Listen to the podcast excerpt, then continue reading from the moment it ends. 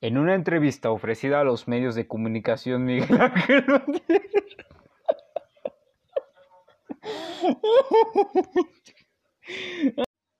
En una entrevista ofrecida a los medios de comunicación, Miguel Ángel Mancera, en ese entonces jefe de gobierno del Distrito Federal, mencionó que entregará el dictamen técnico solicitado a las empresas europeas Travaux du y Europa Travaux Ferroviaries a la Contraloría General del Distrito Federal la cual también realiza un estudio técnico asesorada por la empresa SGS.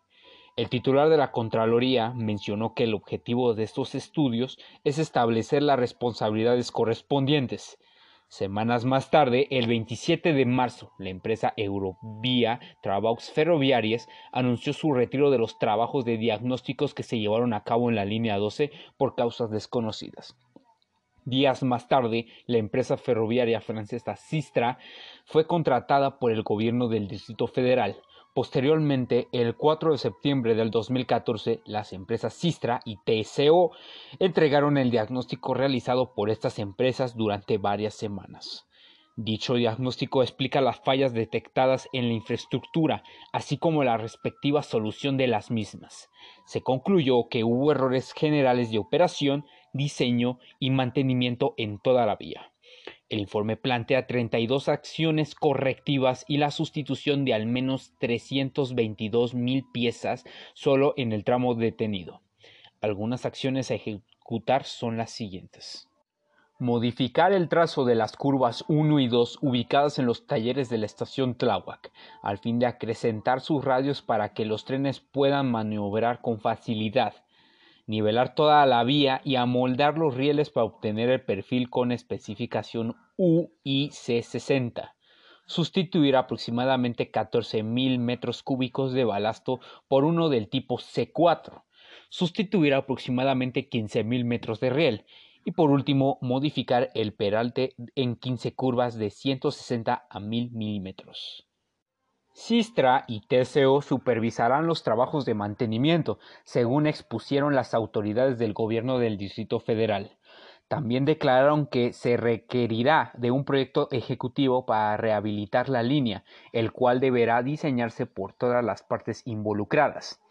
El 29 de septiembre del 2014, la Secretaría de Obras y Servicios del Distrito Federal anunció que la línea 12 operará completamente hasta finales del 2015. La rehabilitación del tramo afectado comenzó hasta inicios del 2015 debido a la falta de recursos del año precedente, según declaraciones de las autoridades del dicho gobierno del Distrito Federal. Asimismo, también declararon que los costos de la rehabilitación de la línea serán por 893 millones de pesos. El 27 de octubre del 2015, el director del Sistema de Transporte Colectivo Metro, Jorge Gaviño Ambriz, confirma el reinicio de operaciones en las estaciones Periférico Oriente, Calle 11, Lomas Estrella, San Andrés Tomatlán y Culhuacán a partir del día siguiente, es decir, el 28 de octubre. En tanto, la estación Periférico Oriente fungiría como terminal provisional hasta que concluyeran los trabajos en el tramo restante, de la estación Tezonco a la terminal Tláhuac, mientras el servicio gratuito con camiones RTP ahora sería ofrecido desde Periférico Oriente hasta la estación Tláhuac. El 29 de noviembre del 2015, el jefe de gobierno del Distrito Federal, Miguel Ángel Mancera, encabeza la reanudación del servicio en el tramo restante, desde la estación Tezonco a la terminal Tláhuac, con lo cual reinicia el servicio en la totalidad de la línea y en el horario habitual de servicio del metro a partir del 30 de noviembre del 2015 y se retira por completo el transporte de apoyo con camiones de RTP.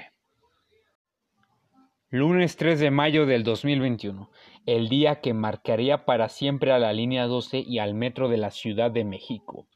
El lunes 3 de mayo del 2021, alrededor de las 22.20 horas, tiempo del centro de México, una viga metálica que sostiene el cajón de las vías entre las estaciones Olivos y Tezonco se venció por la mitad y colapsó sobre la avenida Tláhuac, junto con un tren que circulaba en ese entonces siendo el tren modelo F10 de motrices M0007 M0008 con dirección oriente hacia la terminal Tláhuac.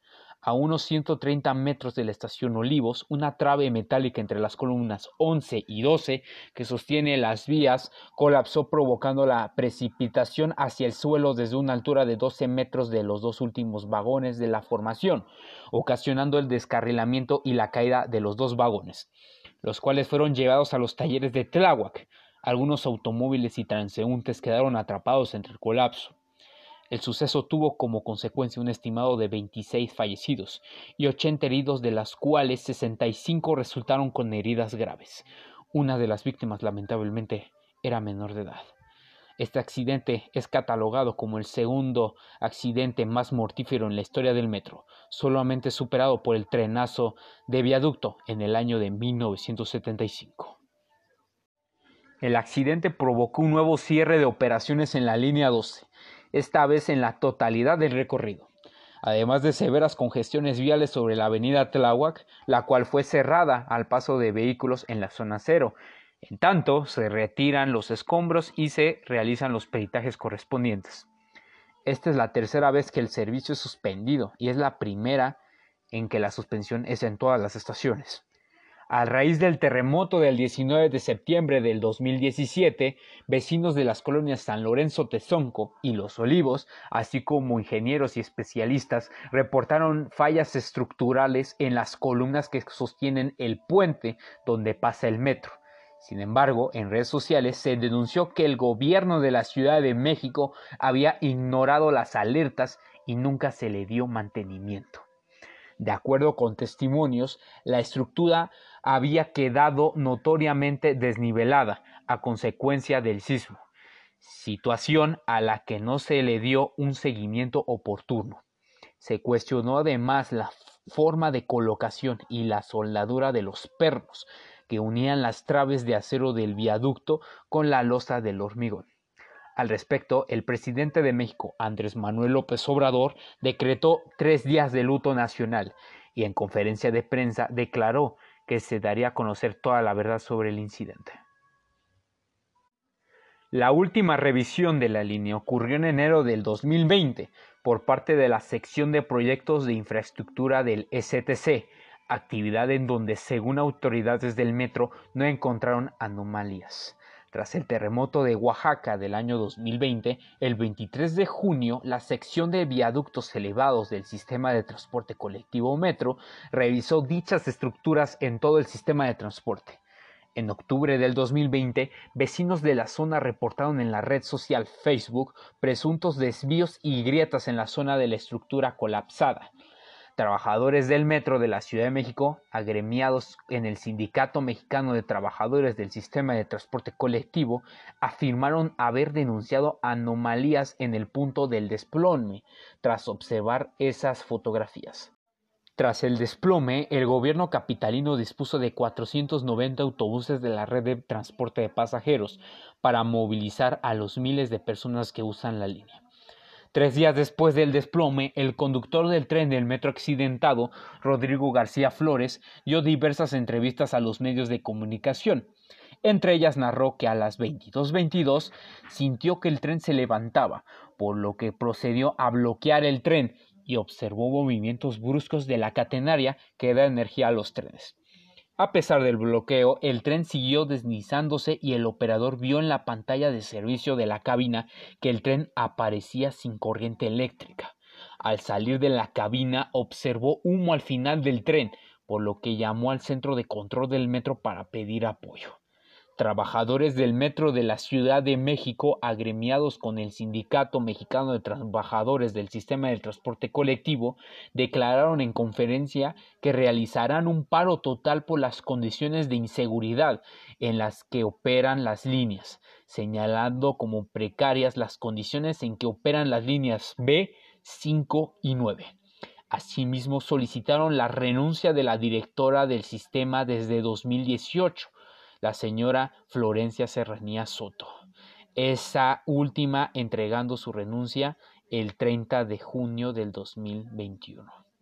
El gobierno de la ciudad anunció que el peritaje independiente será realizado por la empresa noruega Nosk Veritas, misma que ha realizado investigaciones como la de la explosión de Deepwater Horizon, personal de dicha empresa inició ese día las labores del peritaje independiente recabando pruebas.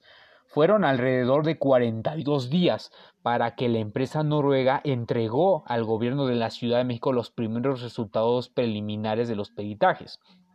Tras esto, el 24 de agosto del 2021, la empresa Nosk Veritas informó que aplazaría una vez más la entrega del segundo informe del peritaje sobre las causas del accidente de la línea 12, esta vez para el 6 de septiembre. Finalmente, el 7 de septiembre del 2021, la empresa noruega entregó el dictamen final de los peritajes de la línea 12 y la razón por la cual fue el desplome de la línea 12 del metro de la Ciudad de México fue debido a la falta de pernos funcionales y soldaduras deficientes que provocaron fatiga en el punto de colapso. También hay que resaltar que en el informe establece también que la estructura ya se encontraba en una condición comprometida antes del terremoto del 19 de septiembre del 2017 y no como consecuencia del terremoto. Esto quiere decir que la empresa que construyó el tramo mencionado usó material de muy mala calidad.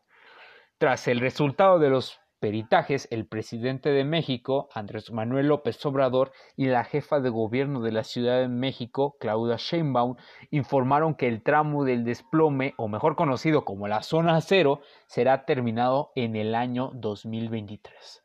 Lamentablemente, la línea 12 tuvo muy mala suerte en tan solo sus casi 10 años de operación. Esto no fue un accidente, fue negligencia.